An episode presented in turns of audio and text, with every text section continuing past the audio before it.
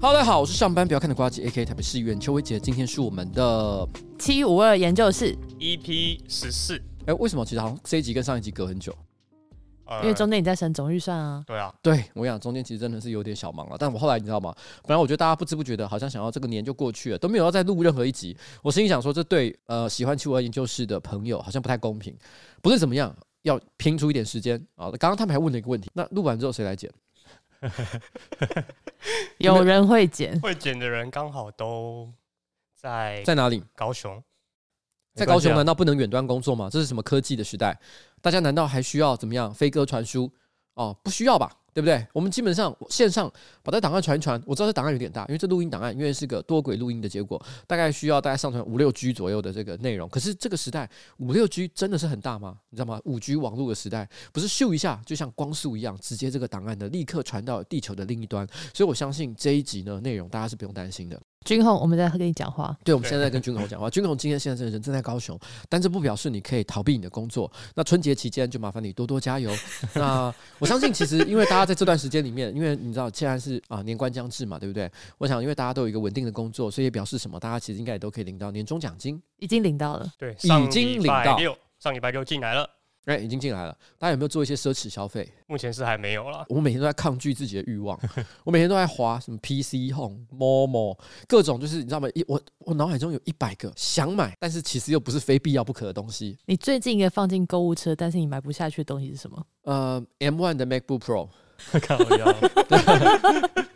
但是我没有必要，但是没有必要。我其实我其实手上其实我我现在的电脑其实用的也还算 OK，没有真的非换不可，完全就是为了个人的爽感。所以我后来想想，我还是忍耐了，好不好？但不是怎么样哈。我觉得除了这个年终奖金之外，我觉得有一个很重要的问题，是我们最近呢，其实，在台北市议会，我们有尝试想要处理的。但我觉得跟一般民生比较没有什么太大的关系，是讲到助理费啊。嗯哼。你还去立法院开公听会啊？对，我们去立法院开公，呃，其实那算公听会吗？就是找游锡堃院长，然后稍微座谈，座谈讨论一下这件事情。这件事情哦，听起来，我觉得说真的，讲这件事情哦，有点可能不光彩，听起来像自肥，但其实也不是自肥，因为我们讲的助理费这件事情，并不是拿给我。事实上，助理费呢，其实呃，在大概十十几年前吧，就已经改改成就是直接汇到助理的户头里面去。没错，虽然还是有少部分人会利用一些这个。制度上的漏洞，譬如说可能把钱汇给自己的亲戚，什么老婆啊什么之类的，然后呢，透过这个方式来盗领助理费，时不时还是有像这样的事情。今天好像才有一个桃园市议员被抓，高雄吧？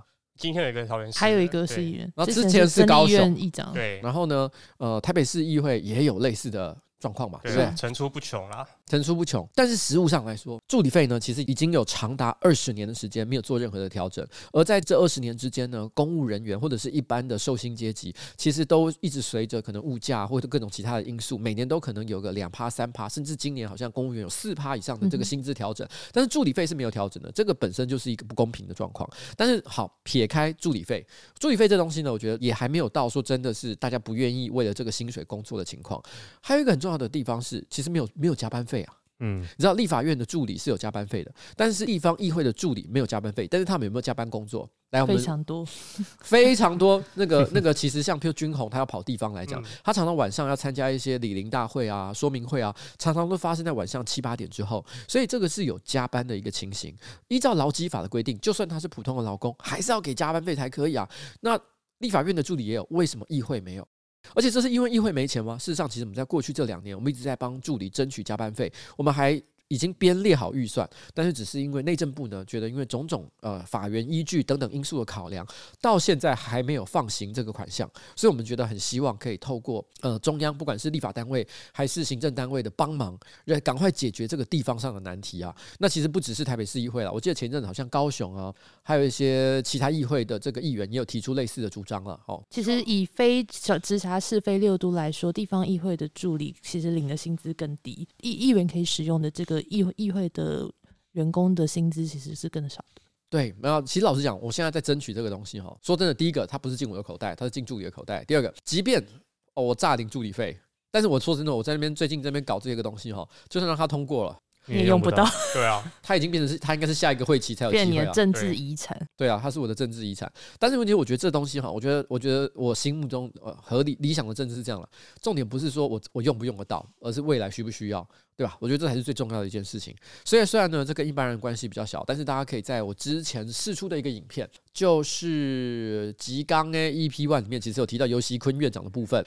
对，那个字写错哦，拍谁？我那个时候我没注意，没有没有没有挑错挑自己的错字啊。哦，好，就这样。反正那个时候我就提到这件。那但是问题是，有一些这个观众可能不是很了解这个情况，所以我提出一些疑问，所以我在这里特别做一个解答。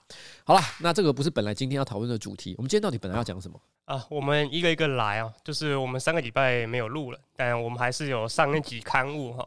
我们上集刊物有讲到所谓的大麦克指数嘛，我们上一集的时候说那是用来衡量跨国的通货膨胀程度，但其实就有观众跟我们反映了，然后我们自己也去查了说。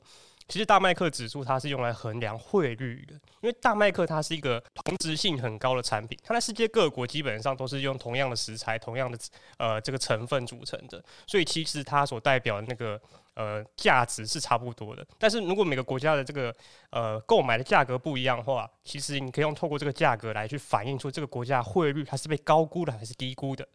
哦，好，谢谢这位这个感谢这位网友的指正，谢谢。对对对，好，那我们在这边也顺顺便提出了刊物，我们气味研究室也开始刊物了，真是 非常棒的一个发展了。这希望不要变成定番啊。好，来，那但是我们是我们除了这个刊物之外，我们本周还有什么要讨论的主题啊？第一个是酒驾。酒驾，哎、欸，酒驾这个题目哈，其实本来是三个礼拜前就定好，那个时候正好台湾发生一些重大酒驾事件嘛，很多人对这件事情呢，其实有很大的这个这个立刻有很大的冲击啊，然后也有很多讨论的动力。可是过了三个礼拜，这个新闻热度其实虽然有一点点下降，可是刚好呢，就是在这一周还是上一周，立法院刚刚通过了酒驾相关的修法，所以哦，这个我觉得也是一个蛮好的时机来讨论一下这个问题。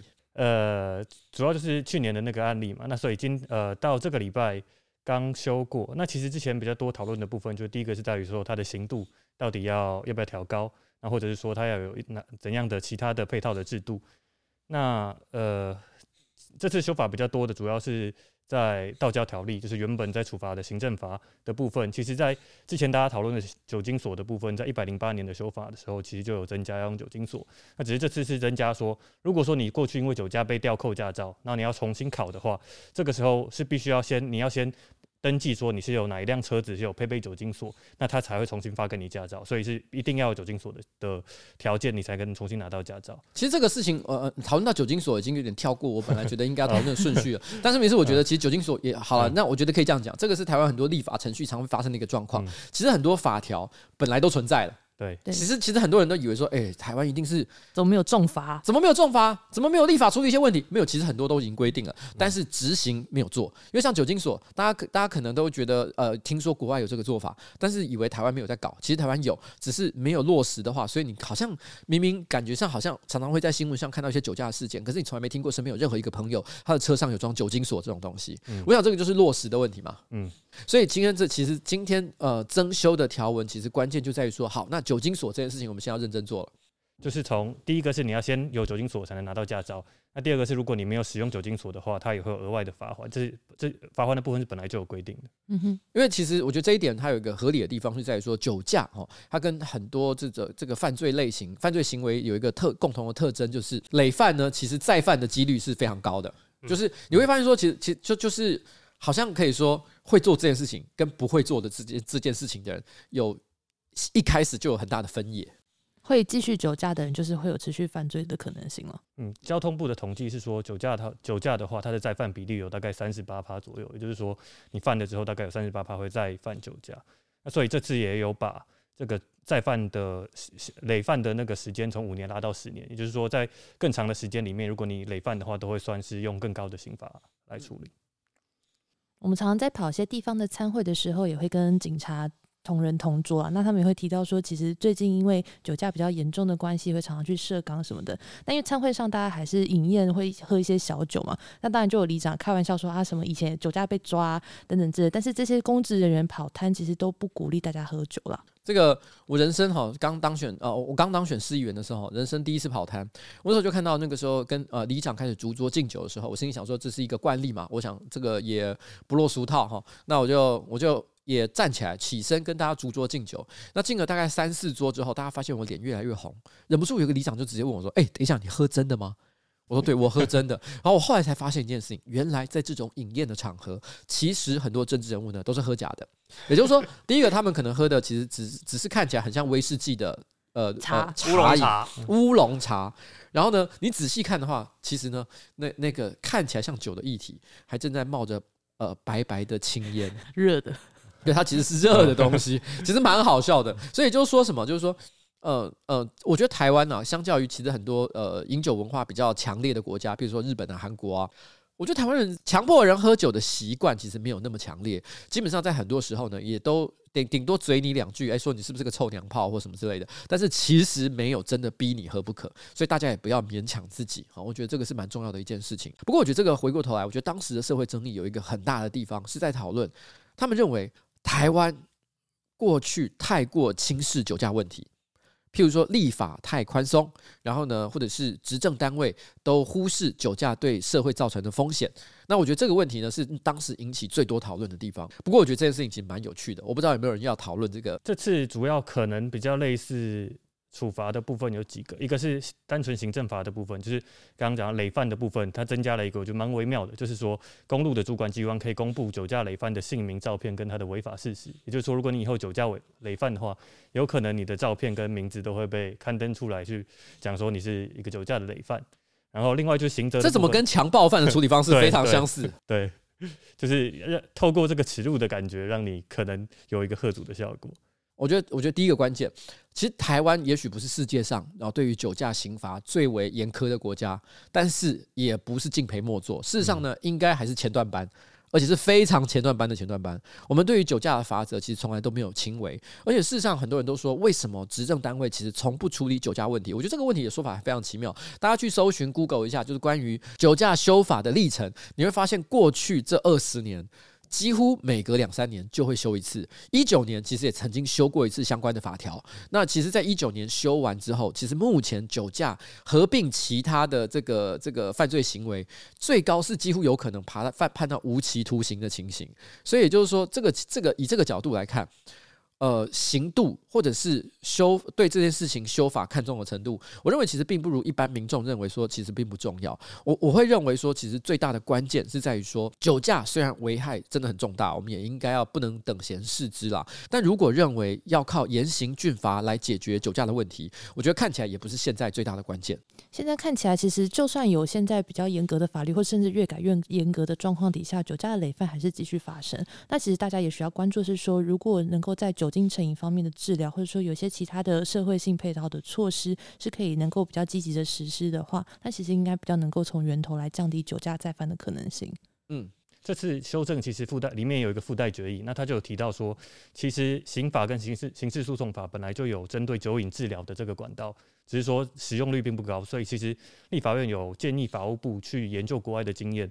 来看说这个酒驾之后，它的这些治疗的途径到底要有怎样的运用时机或运用的内容，应该要做更详细的规定，来避免说这些酒精的使用患者他有继续犯罪的这个可能性。这我就觉得有点奇妙的地方是，因为我们常看好莱坞的电影或者是影集，常常会出现所谓的这个 AA，呃、嗯，就是匿名这个戒酒戒酒互助互助会嘛，对不对？那在台湾，我就我理解，其实也有类似的单位，可是我几乎没有听过我身边有一个朋友去。可是在美国。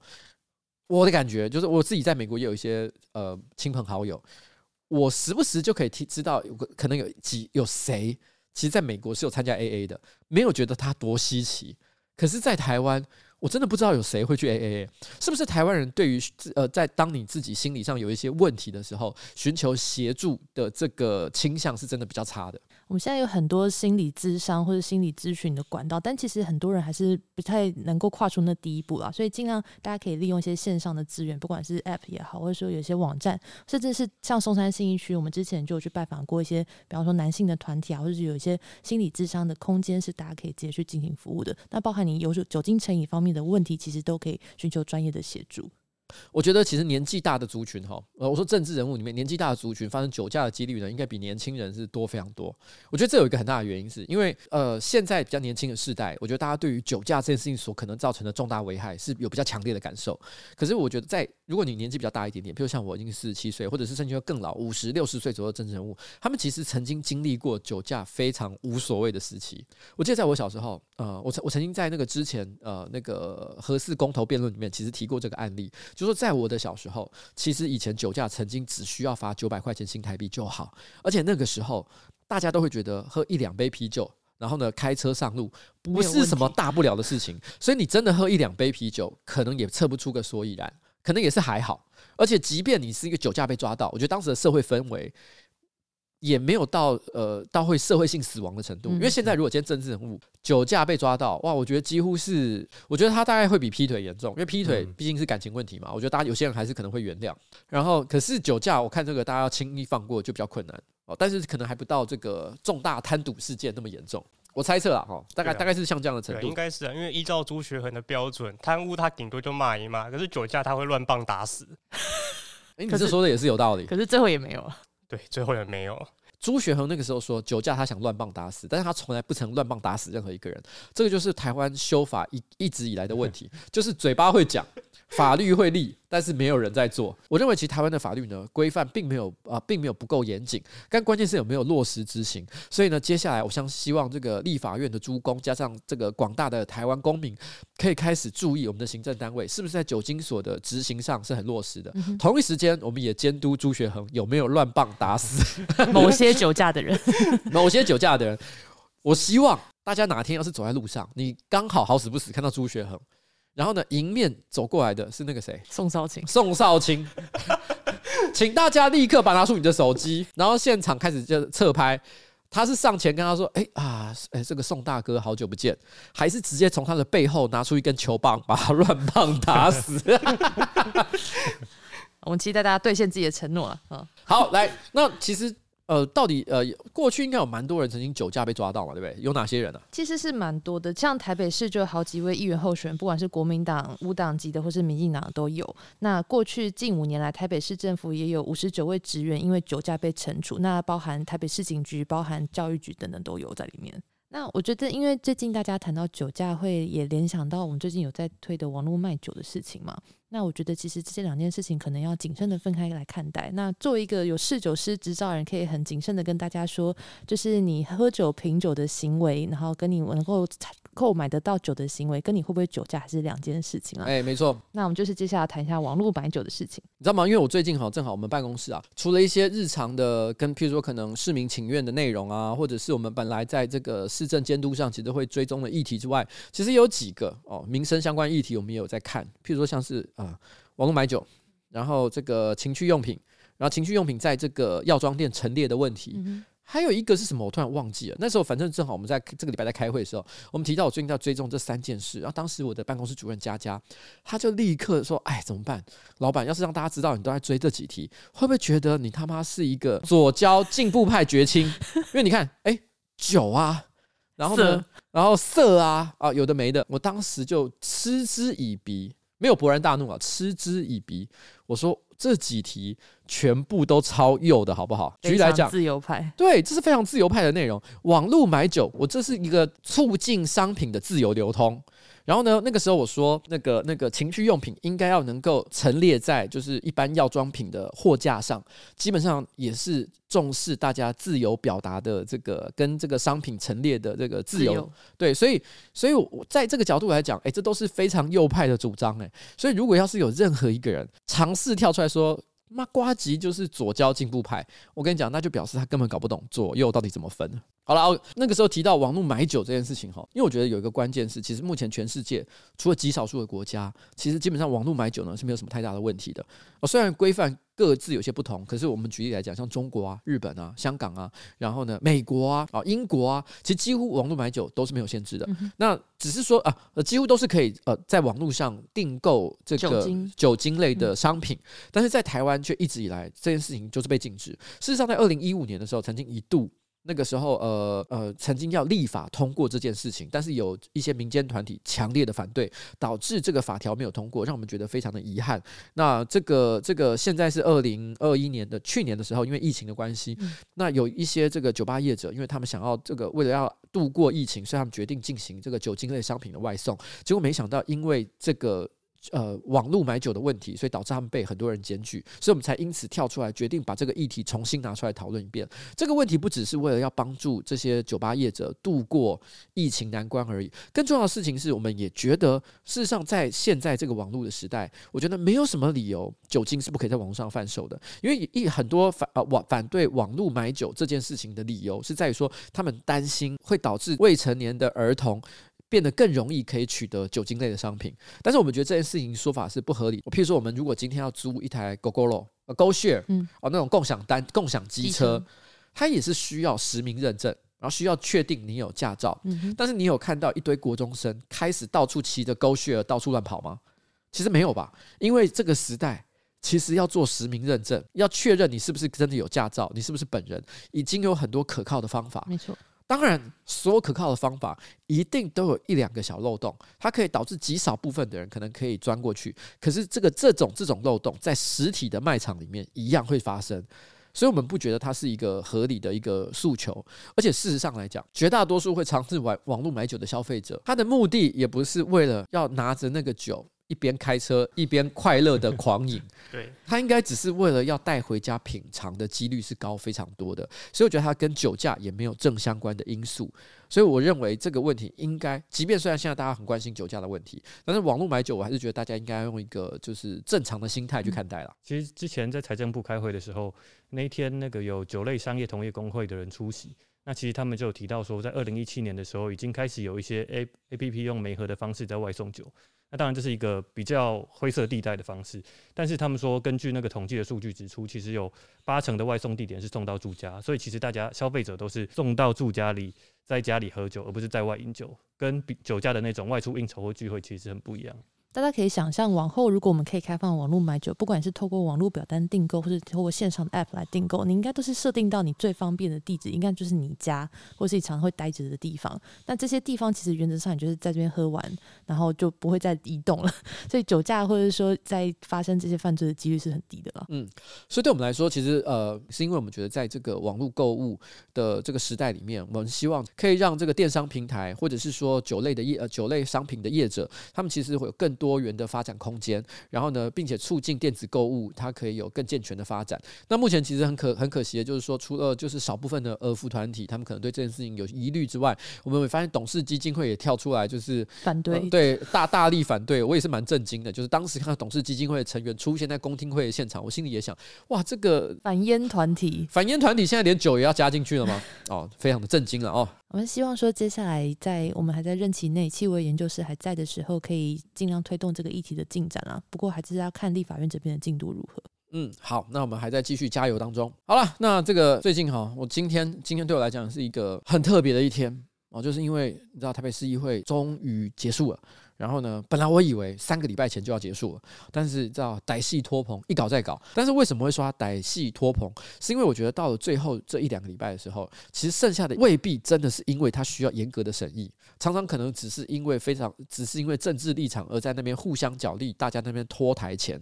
那尤其到了最后这一个礼拜哦，我真的是傻眼。最后这一个礼拜，因为本来我们在上上周五，其实已经所有的争议都已经透过政党协商的方式，然后获得了解决。所以本来以为礼拜一这个礼拜一呢，只要通过一个仪式性的开会过程，其实今天预算审查就结束了，大家就可以开始进行其他的工作。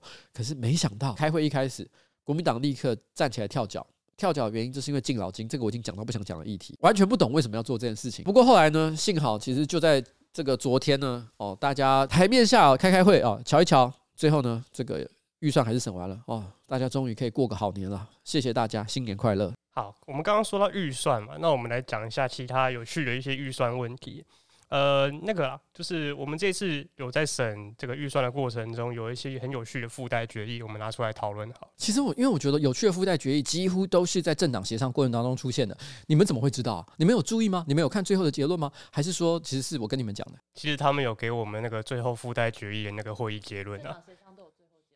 当然，但是我没有想到你们这么认真的就给他好好的研读了，不愧是我的我的这个法案研究助理，你们都非常的用功，好吧？那你们到底有觉得什么有趣的附带决议可以拿出来讲一讲？第一个，第一个是这个城市论坛，就是台北跟上海的双城论坛的预算。哎，我先解释一下，双城论坛是什么？双城论坛呢，就是指台北市跟另外一个城市。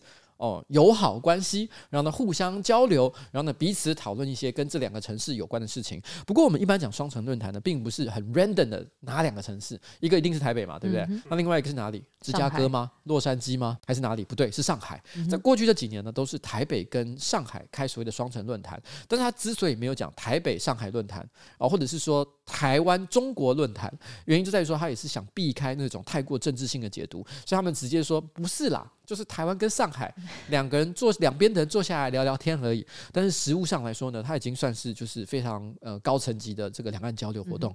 当然这件事情呢也引起了非常多过去这段时间里面非常多的争议。我想最大的关键就是在过去这两年，大家可以感觉到共机绕台、共建绕台种种的事情发生的时候，同一时间，诶，台北居然还在办双城论坛，大家就会觉得好怪呀。他们一方面一直派人来骚扰我们，说我要我要打你。我要攻击你，我要揍你，但是我们一方面又说，来来来，我请你来我家玩任天堂，皇城那一片和谐，这是有一点奇怪的一件事情，有点错乱了。对，那所以呢，其实当然的，这个这个也因为这件事情呢，使得这件事情变得有点高度政治。那今天国呃，通常来讲，像民众党或者是国民党这边呢，都会倾向，哎，两岸交流好啊，所以呢，我们这个预算不能删。但是于是呢，像是民进党或是我们政团的话，我们就会比较倾向，就是说，我们为什么要做双城论坛？那在两方角力的结果，那一一方想删，一方不要删。那最后呢，其实他最后下了一个附带决议。那附带决议是什么？你把它念出来。呃，本项预算如。用于举办台北、上海双城论坛。若举办前共机共建持续扰台，两岸氛围不佳，则本预算不得动之。我们一般来讲，在审预算的时候，通常来讲，预算大家都想啊，就是过跟没过，没过就是不可以用，没有这个钱可以用。比如说，呃，假设敬老金有过，那就表示大家可以发敬老金的预算啊；没过的话，那敬老金因为没有钱嘛，所以就算、嗯、就算想发也没得发，没有想发也没得发。好，一般的情况，当然这还有一些很复杂的后续啊，譬如说。台北政府还是想发，可是他用了其他的名目去发哦。有些可能在符某些符合规定的情况下，也是可以这么做的。那另外还有一种情况是，我预算给他过，可是我下一个额外的条款。就是如果不符合这个条件的话，就不可以让他使用。这个叫所谓的但书，但书的执行效力是强的。也就是说，如果今天只要这个这个跟触发条件，只要一触发条件，这个预算就是冻结，不能使用。但是另外还有两个叫做附带决议跟综合决议，这个两个就是相呃相对来讲语气比较没有那么强烈。就是尤其像综合决议，它有一点像就是说，好啦，钱给你过了。但是呢，我们以下有一些要求你多加考虑的内容，你思考一下，最好是不要用啊。好，你懂我的意思？但是问题是，这个通常的结果还是怎么样？还是会用啊，对不对？但是有点综合决议，有点像是就是一个一个市议会的表态，就是说我们没有那么支持你使用这笔钱，但是呢，因为有很多人有意见，所以我们把这个意见写出来，让这个历史记录下我们反对的这个瞬间，有点像这样的感觉，对吧？我这样解释应该没有问题吧？对。好，那今天这个弹书的意思。其实有点有点微妙，因为通常来讲，我们决定一个东一个钱可用可不用，应该是讨来讨论说这个东西它有没有，譬如说有没有效益啊？嗯、哦，它本身的实际上或者是它合不合法啊？因为有时候有一个预算不给他过，是因为我们觉得哎，它语法不合，所以你想用这个钱不合道理。但是这个钱它限制的条件居然来自于外部因素，就是有没有来自中国的飞机在我们的上空绕境？其实这个其实算是很奇怪的一个弹书，就是你当当你听到这个弹书条件的时候，你第一个想一个哎。这个但书很怪，好像跟这个条这个这个钱的使用用途没有直接关系，而且不太是市府能够自己决定的。对，因为共机会不会扰台？那什么叫做有扰台？因为举例来讲，它的定义有点不太清楚的地方。比如说，所谓扰台是指一个月前有扰台，双双城论坛的一个月前有扰台，还是说半年前有扰台？其实这个东西，这个条款里面其实是没有也没有明写，没有明写的。所以这有一点点也是大家各自解读了哈。但是问题是，这个东西又有一个非常合理的地方是，它其实就建立在一个前提是，如果今天中国就是对我们文攻武吓，那我们干嘛要跟你有跟跟他们好来好去？所以你一方面觉得它很诡异，可是一方面又觉得它非常合理。那我觉得它就是一个最后算是两党折冲的结果，就是好，你你想要它过，我不想要它过，那不然这样好了，我们定一个这样的条件。但这个条件呢，又加入了一些模糊解释的空间。所以到最后，我可以理合理的预期啊，今年如果要再办双城论坛的时候，铁定这个弹书会再度成为吵架的这个对起火点。对，因为举例来讲，譬如说两个月前，嗯。双城论坛两个月前，因为你今天要办一个像双双城论坛的东西，你不太可能是呃一个月前、两个月前才突然之间开始办嘛。你可能半年前就开始筹备相关的内容，到两个月前、一两个月前的时候，很可能就已经是箭在弦上，不得不发。但是就在那个时间点发生了共机扰台事件，铁定啊，你知道吗？这个钱到底是要用还是不要用呢？双方铁定是攻防的攻防的点。那这个时候呢，我觉得也可以看看民众党哦，在中国那边的分量到底有多少。如果今天这个中国呢那边是抱着一种就是好啦。既然是柯文哲想做的事情，既然是双城论坛，我给你个面子。于是那个半年期间，大家都相安无事，完全没有共机扰台的状况发生。那我不得不说，那那个柯文哲真的是，或者是这个柯文哲市长真的是面子够大。那以结果论来讲，其实对我们也不算坏事啊，就没有扰台了。对啊，没有扰台了，我们的飞机可以少少飞几趟。你要知道，飞一趟飞机上去哈，阻挡人家的这个扰台的战机呢，其实也要花不少钱。对，而且也有风险啊，上去都几百万的。对，一上去就光是飞一趟上去就要几百万，而且更不要提哈，就是你知道吗？其实你们家听得到那个飞机起飞的声音吗？我是没有啦，我家听得到哎、欸。如果他今天是正好从松机出发的话，我家是听得到的、欸。有时候早上五点钟直接被飞机声吵醒。松机有军用机场啊？对啊，气死好不好？那到时候可见，如果他真的起飞的话，会有你来阻挡这笔预算。我会直接说，我会感觉到这里，我就说他妈的，我今天早上五点被这个吵醒，一大清早就起来发文，不要办，就五点钟起来发文，说他妈双城论坛办个鬼。你会变成市长选举的重要焦点，我觉得算是一个蛮有趣的但书，这个也充分的说明，就是预算审查的时候各种政治角力的结果。OK，那除此之外呢，还有一些比较具有争议性的这个预算的问题啊，像是我们这一次也有审到台北通的问题。那我们这次台北通啊，我们下了一个呃附带决议，是说这一次台北市政府它所属的各机关、学校还有下辖的营运单位提供的公共服务，要提供多元的登录方式，不能够只有台北同为唯一的申请管道。我以为你不会聊到这一题啊，但如果要聊的话，我也只能讲诚实的看法，因为基本上这个是我们政团主推的一个立场了，就是我们觉得说不能够独尊台北通。事实上，其实我觉得依照我个人对这件事情的基本看法，我也是认同的。所以，其实我们政团在推这件事情的时候，我也有分享此文在我的这个这个脸书上，脸书上，所以我们是共同支持不应该以台北通为唯一的身份认证手段。这我觉得有很多重理由，就是说，其实虽然在这个很虽然有很多我可以看到很多观众或者是很多呃一般的台北市民，他可能会主张就是说，哎，可是数位认证手段不是既方便，而且呢，如果在管理得当的情况之下，各自的保护也应该可能比，譬如说你纸本这个这个呃签到或纸本签到的方式呢，更能够保护个人各自吗？所以那为什么不不不让这个数位认证的手段，让它可以有更通行的空间？但我觉得这个事情哈，牵涉到两个重点。如果今天纯论场馆入场这件事情来看的话，我们可以知道，就是说，因为第一个台北通呢，目前在台北市的安装率其实并非百分之百。那没有百分之百的原因有很多，有的单纯是，譬如说他可能数位落差比较大，譬如说他可能是长辈。第二个，他可能单纯不爽，他不想用台北通。第三个是他可能用过，他觉得不好用，他不想要被强迫使用台北通。而在这种情况下，台北市政府之所以他会开始所有的场馆，甚至包含我们在今年预算审查的时候也发现，在很多预算使用的细节上，他把很多的政策都绑在台北通上，是因为他有想强行让台北通的在台北市的占有率提高的一个动机存在。所以在这这个地方，我们会认为说，他不应该以这个手段作为他拓展台北通使用呃呃市占率的一个手法，因为我们觉得不管市民是基于什么样的理由，我们都应该尊重他，就是他的自由意志哦。如果他今天会愿意安装，应该是因为他好用。而不是因为不得不用，我觉得这一点我们其实是可以认同的啦。可是当然同一时间哈，因为不得不讲一件事情，就是说这个附带决议呢，它所带来的后续的效应，除了场馆认证之外，可能还包含了一些台北市活动的报名资格。但是这个报名资格呢，可能很多其实不见得可以用纸本或者其他的另类手段去处理。所以如果今天不允许他使用台北通的话，他反而就只能必须要再开发另外一套报报名系统。那今天如果你觉得台北市政府开发的台北通已经不好用了，那为什么他开发第二套，你就会觉得它会好用？这其实有一些矛盾的地方存在，我不得不承认一件事情，就是说支持这项决议的背后，其实我个人也是有一些保留的意见。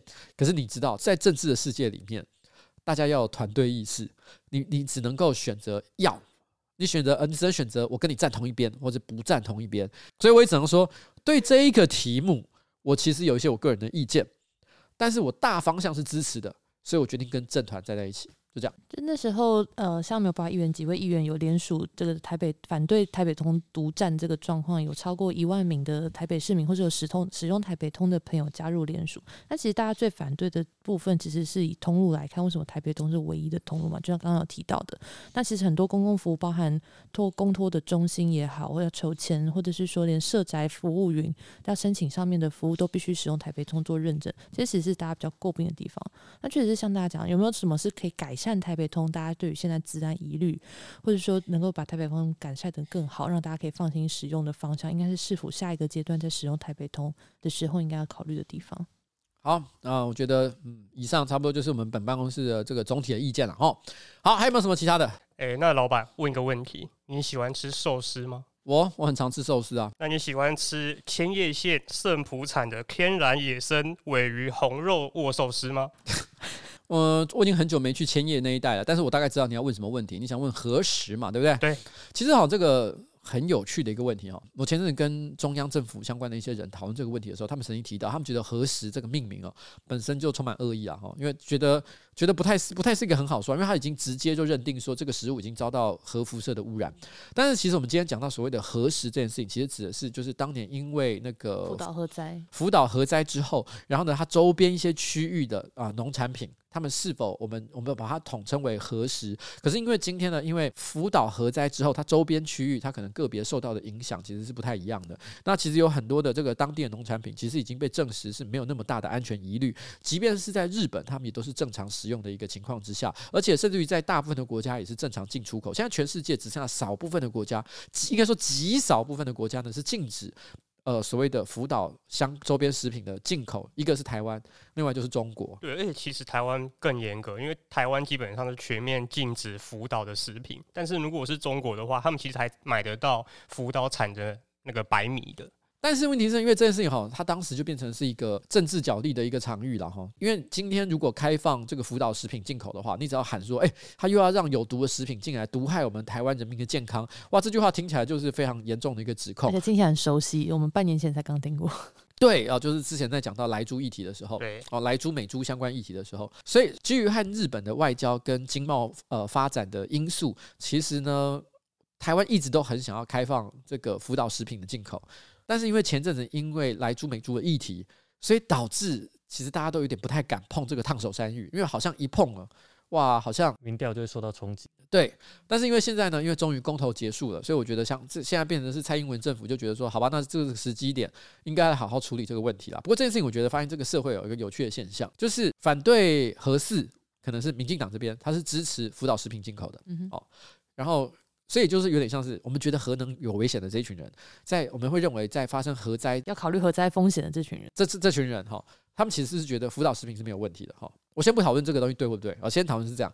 然后呢，反过来讲，大力支持核四的就是国民党，国民党的这个这呃这一群人，他们觉得核四安全无虞，可同一时间他们会觉得哦，福岛食品绝对不可以进口，听起来就是有一点哎，是不是有一点奇怪的地方？那我觉得，虽然我也不喜欢那一群人，唯一一个我觉得立场比较一致的，大概就是河中那一群人。河中那一群人，他们是一方面支持何氏，同一时间也支持。呃，辅导食品，辅导食品。可是你会发现一件很有趣的事情，所有这部分的讨论，不管是你知道吗？刚我刚讲这一连串的讨论，都是建立在一件事情，就是福岛的食品已经受到核能污染的影响。然后呢，所以我们呃是否能够接受有受到核能污染影响的食品？我们能不能吃这个东西啊？但其实我觉得这个东西还是要退回到从科学的角度去看这件事情。真的是要注重科学的话，那么福岛食品真的有没有受到核能的污染呢？如果真的有这么大的问题的话，为什么全世界只剩下中国跟台湾买不到福岛的食品？我想这个是大家必须要思考的问题。啦，事实上，大家其实只要去日本旅游观光，你就会吃到大量福岛那当地生产的食品，就像刚刚提到，像寿司，或是怎么千叶县的苹果之类的这种东西。就开放之后，它其实也不是说全部都可以开放，而是说它还是必须要经过辐射的检验之后没有问题，它才能够进口。所以也不代表说支持开放的人都接受可以吃有辐射污染的食品。再次回到标示的问题，就是在 WTO 我们是会员国嘛，在这个规范底下，我们是怎么样去做检验跟标示，而且也是符合国际规范的。好，我想这个是我觉得针对福岛食品，我觉得大家应该是要保持一个比较理性的态度去看待啦。啊，我想是这样。不过还有一个问题是，台北市自己的食品安全管理条例里面其实已经有禁止说不得贩售，呃，日本受污染地区的。加工的食品或生产的食品，就包含这四个县福岛、福岛等四个县市的地方，其实都不能够在台北市贩售。所以，就算中央整个进口进来，依照台北市的条自治条例里面，可能还是会有这个问题。蛮好奇的。那这个东西，这个自治条例的修正，其实应该是来自于台北市议会的修订吗？对啊，对，当时应该也是国民党团提案了。OK，那这个真蛮好奇，柯文哲有针对这个议题表态表态过吗？柯文哲的态度一直都是说，如果通过科学的检验，然后标示产地的话，就可以进口。我觉得这听起来蛮像是他会讲的话。那我觉得基本上也还算合理了哈。所以在这边，我觉得听起来无理取闹，大概就是国民党这一群人，对吧？没错。好，那最后一题，那个老板，你觉得啊，这个蒋经国反共保台，这个你有什么看法？你知道，我觉得一个作为作为历史上的一个重要的政治人物啊，他铁定是有功也有过了哈，不可能说你知道吗？他只有光明的一面，没有黑暗一面。那我想这是这是这是必然的，大家都应该客观的去看一下哈，政治人物的功过。举个例子啊，我举一个比较远的例子啊，大家不会有政治争议的问题。小时候大家只要看三国的话，都会有一个印象，觉得曹操好像不是什么好人，奸雄，对，他是个奸雄，《三国演义》的史官。但是如果大家呢读过一些这个可能比较严谨的一些可能当时三国历史的一些书籍的话，你会发现，其实曹操呢也不是像这样的一个这个无恶不作的十恶不赦的坏人啊。所以这史观不一样，就会影响你看历史的角度。好，那这个时候就问题就来了，所以到底蒋经国是好人还是坏人？如果你是比方说白色恐怖的受难者家属，对我们来讲他一定是坏人，但是对崇拜李国鼎或是认为经济发展有台湾经济奇迹的人来说，蒋经国就是好人。那我觉得这两件事情同时都是真相。如果我们今天会想要把这个转型正义这类的话挂在嘴边的话，我们就不能够单纯的只看一个人物，就是他好的那一面。我们同时要把他坏的那一面讲进来，然后呢，去合理的评断一个人的这个对与错嘛。所以我觉得今天，今天我觉得蔡英文之所以会突然之间跳出来讲了几句蒋经国的好话，是我认为其实这也可以说是民进党在未来二零二二或二零二四的选战当中，他可能在政治光谱上要做一些偏移的动作。但同一时间，蔡英文总统的这番发言，自然就会引起另另外一派，尤其是针对台湾这几年可能转型正义啊，或者是台湾的目前的一个呃史观啊的的角度，他们会觉得说，哎，你这时候突然之间把蒋经国当成是好人，感觉不太对劲。所以，譬如说像姚人多就也有发一篇文章讨论这件事情嘛。对，他就说，呃，总统其实他是国家最高的道德化身。那如果这个道德化身在公开纪念独裁者的话，那跟这个转型正义的价值观，它就会产生矛盾。再有牵涉到一个问题，就是大家对于蔡英文总统的演讲稿里面到底有没有称赞蒋经国，有很多的辩论。那另外一方的说法也会认为说，蒋蔡英文总统出现在蒋经国图书纪念馆这件事情本身就是对蒋经国前总统的一个肯定。那其实这两边的论战也在这个转型正义的讨论当中不断的辩论当中。不过，我觉得一部分可能也是方法的问题，就是如果说是民进党要在选票上面做一个政治的转向的话，那比较合理的方式，可能也是说也有其其他的人先出来讲了类似的话，那经过一些讨论之后，可能再由党主席跟跟总统来做一个比较综合性的评价。不过今天的情况变得比较像微妙，是蔡英文自己先跳出来当先锋去做了这个。